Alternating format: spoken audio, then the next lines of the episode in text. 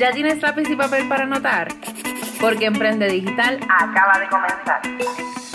En Emprende Digital aprenderás sobre Instagram, contenido, estrategias, productos digitales y herramientas que te ayudarán a convertir a tus seguidores en clientes, tener mayor visibilidad en las redes y aumentar tus ventas para llevar tu negocio o marca personal a otro nivel. Soy Francesca Vázquez, emprendedora, speaker y estratega en marketing digital con especialidad en Instagram y creación de contenidos. Te invito a que te quedes conmigo para que conozcas el contenido de este nuevo episodio.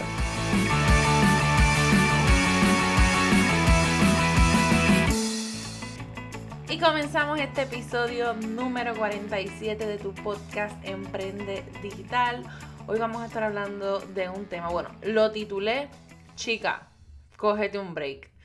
Porque es esa voz cuando nosotros decimos la misma o esa voz interior o el subconsciente te dice es momento de cogerte un break. Así que vamos a hablar un poquito de eso y más en este año que ha sido tan atópico, que ha sido tan diferente para todos y cada uno de nosotros.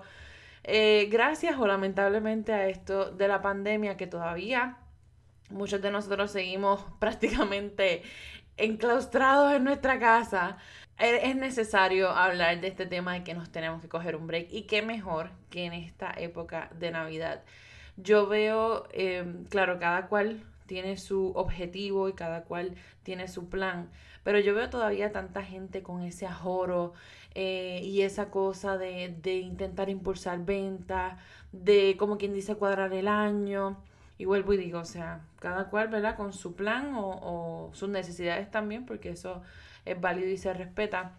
Pero es momento también de bajar revoluciones. Es momento de nosotros analizar lo que estamos haciendo, analizar lo que nosotros queremos para eh, lograr el próximo año. ¿Qué hicimos este año que a nosotros nos funcionó? Usualmente estamos en esta carrera de avanzar, en esta carrera de del estrés, eh, en el caso de las madres, ¿verdad? Que también tienen la responsabilidad, que si de la casa, que si estás estudiando al mismo tiempo, que si estás trabajando, que si las redes sociales, el contenido, las historias, aprender ahora de los reels porque todo cambió. Y llevamos este año como que tan ajorado que no nos hemos dado tiempo ni siquiera de procesar los cambios que nosotros hemos tenido. O sea, en mi caso me pasó. Yo dentro de todo, eh, ¿verdad? Entre comillas, estaba eh, acostumbrada a estar en mi casa, pero es más de lo común. Así que si es por mí, yo salgo todas las tardes cuando mi esposo llega de trabajar. O sea, así sea a dar una vuelta, a comernos un mantecado, a ir a Walmart, a donde sea, no importa. Yo necesito como que de cierta manera hasta salir de mi casa porque el encierro es demasiado. Entonces por eso fue que decidí hablar de esta parte de cógete un break. Cógete un break de las redes, cógete un break de la perfección, cógete un break eh, de cierta manera, ¿verdad? Mientras puedas de las responsabilidades. Y con esto me refiero a que si estar posteando, a que si hablar en las historias, eh, a, esa presión que lamentablemente a veces las redes sociales nos llevan y que de igual manera eh, el trabajo que hacemos este, muchas veces depende de las redes y eso yo estoy consciente. Una persona me dijo, eh, eh, ¿verdad? En un momento que me sentía súper triste y, mal en este año, me dijo como que es que tú no puedes, eh, tú no puedes ponerte a pensar en cosas o no puedes estar triste en este momento, o sea, tú tienes que publicar y tienes que dar el ejemplo porque tú trabajas en las redes sociales. Y de momento eso fue lo que me chocó, pero al mismo tiempo yo me di el permiso. O sea, sí, yo trabajo con las redes sociales, pero yo soy humana, yo no soy perfecta, yo siento.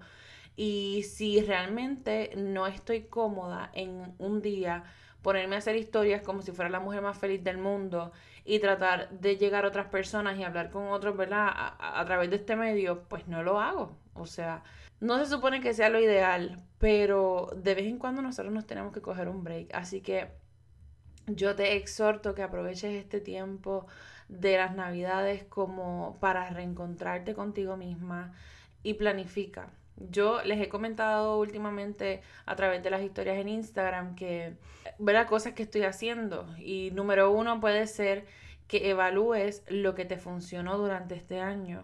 Y esto es a nivel personal, a nivel profesional, en tu negocio.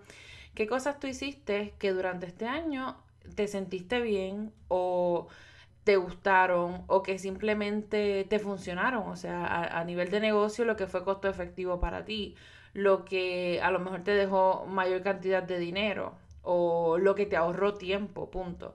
Evalúa primero esa parte. Segundo, yo te recomiendo que hagas, ¿verdad? Este ejercicio de introspección contigo misma y contigo mismo, dependiendo de quién me esté escuchando. Y entonces evalúes cuáles son tus fortalezas y debilidades. ¿Qué tú hiciste bien durante este año o qué llevas haciendo bien, pero qué tú deberías mejorar también.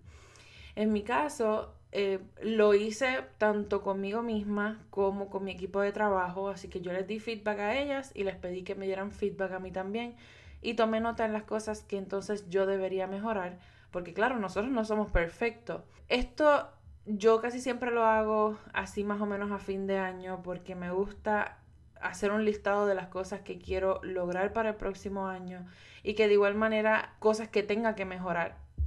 En mi caso yo puse esta consistencia en hacer, por ejemplo, ejercicios, en comer saludable, en permitirme tomarme breaks durante el día, porque así mismo, o sea, uno se envuelve en el trabajo, está en la casa y a veces pasan las horas y uno no, ha comido nada. Así que esas son algunas de las cosas que, ¿verdad? Yo me propuse mejorar. Como mencioné anteriormente, hacer un listado de las cosas que tú quieres lograr para el próximo año. Y esto lo comenté también en el taller que tuvimos esta semana para preparar y planificarte para el 2021 haciendo un vision board. Y les comenté a las muchachas que aquí eh, está el punto más importante. Uno hace el listado de las cosas que uno quiere lograr y claro, esas son como quien dice nuestras, eh, nuestras resoluciones. Sin embargo, nosotros tenemos entonces que trabajarlo ahora como si esto fuera eh, un plan. Así que, ¿cómo de resoluciones pasamos a plan? Esto es bien sencillo. Lo primero es uno hacer el listado, como les mencioné, de todo lo que tú quieres lograr. Con esto me refiero a absolutamente todo. Todo lo que te llegue a la mente, tú vacíalo. Todas las cosas que te gustaría lograr, personales, profesionales, todo eso, y si quieres así lo puedes ir subdividiendo. Luego de que tú hagas ese listado, tú vas a hacer, y esto lo estoy montando como si fuera una tablita, tú vas a hacer otra columna que sea indicando el tiempo en el que tú esperas lograrlo. Y, el ejemplo que siempre doy es, por ejemplo, bajar de peso. Pues yo voy a decir una meta real, bajar 10 o 15 libras. Ok, ¿en cuánto tiempo entonces lo voy a hacer? Y esto lo puedo establecer a uno o dos meses. O sea que ya febrero yo debería haber bajado esas libras que yo me propuse. Ahora, aquí está la parte más difícil que, ¿verdad? que nos pasa absolutamente a todos y es el cómo. Cómo yo voy a hacer o cómo yo voy a cumplir esta meta que yo tengo.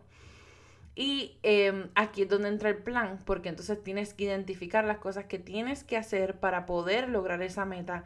Y es donde muchas de las personas fallamos, ¿verdad? Dependiendo de cuál sea la meta.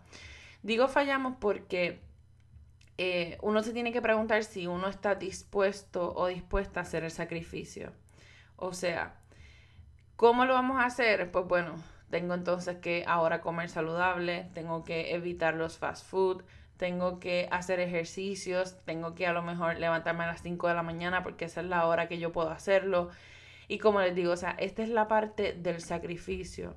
Entonces yo te pregunto, si tú vas a hacer el listado de tus metas y tú le vas a poner el tiempo y le vas a escribir el cómo, ¿realmente te vas a comprometer a lograrlo para el 2021? O sea, pregúntate esto ¿verdad? Y, y sobre todas las cosas, escríbelo. Escribe, o sea, yo me comprometo a lograr esta meta en el tiempo establecido y busca la manera de poner ese papel o ese documento o, o, como lo trabajes en un lugar visible para que entonces a los dos meses o a los tres meses, eh, esto de los planes, a mí me gusta así trabajarlo de manera trimestral, tú te puedas sentar y decir, ok, eh, cumplí mi meta de, de, este primer semestre, si no, qué me faltó hacer, qué debo mejorar y volvemos entonces para el próximo trimestre. No lo digo anual porque entonces, obviamente, si tú te sientas en diciembre del próximo año, o sea, del 2021, y te empiezas a, a verificar el plan que habías hecho y dices, ah, mira, se me había olvidado que tenía que hacer todo esto. Así que mejor trabajalo cada trimestre. Obviamente, haces tu listado de metas, haces tu plan y, ¿verdad? y estableces las metas por cada trimestre y obviamente pues vas verificando durante el año lo que vas logrando y lo que no. Y por último, te quiero mencionar que, que inviertas en tu felicidad. Y cuando digo que inviertas en tu felicidad es que hagas un listado de cosas que a ti te gustan, que quizá ya no haces porque estás muy ajorada porque tienes los niños, porque tienes que darle homeschooling, etcétera, etcétera. O sea, piensa en las cosas que te apasionan, que te gustan o lo que quisieras hacer nuevo. O sea, que llevas hace mucho tiempo pensando y no lo has hecho todavía. Igual si quieres terminar de estudiar, si quieres hacer una certificación, o sea, algo que sea para ti. Piensa en algo que quisieras lograr significativo y que, y que te guste y ponlo como parte del plan. ¿Por qué digo esto? De esta manera tú vas a invertir en tu felicidad porque cuando uno está logrando sus metas y lo que obviamente uno se propone, uno es feliz. Número uno. Número dos, de cierta manera, parte de la felicidad también puede ser invertir en tu salud mental, en tu salud emocional, en lo que simplemente te ayude a controlar tanto tus emociones, tu ansiedad, eh, la depresión, si es lo que estás pasando, la tristeza, la frustración, en fin, las emociones que tú estés sintiendo. ¿Y por qué traigo este tema? Porque yo me he dado cuenta que es algo que está incrementando, no tan solo por esto que pasó de la pandemia, sino también por el tema de que somos mujeres empresarias o somos mujeres emprendedoras, porque tenemos muchos roles, tenemos, como dije, o sea, puede ser madre, esposa, amiga, hija, y tenemos a veces tantas responsabilidades y tantos sombreros al mismo tiempo que como dije al inicio, o sea, no nos damos ni siquiera el permiso de sentir y de procesar lo que nos está pasando. Así que una de las cosas que nosotros debemos hacer es invertir en esa parte.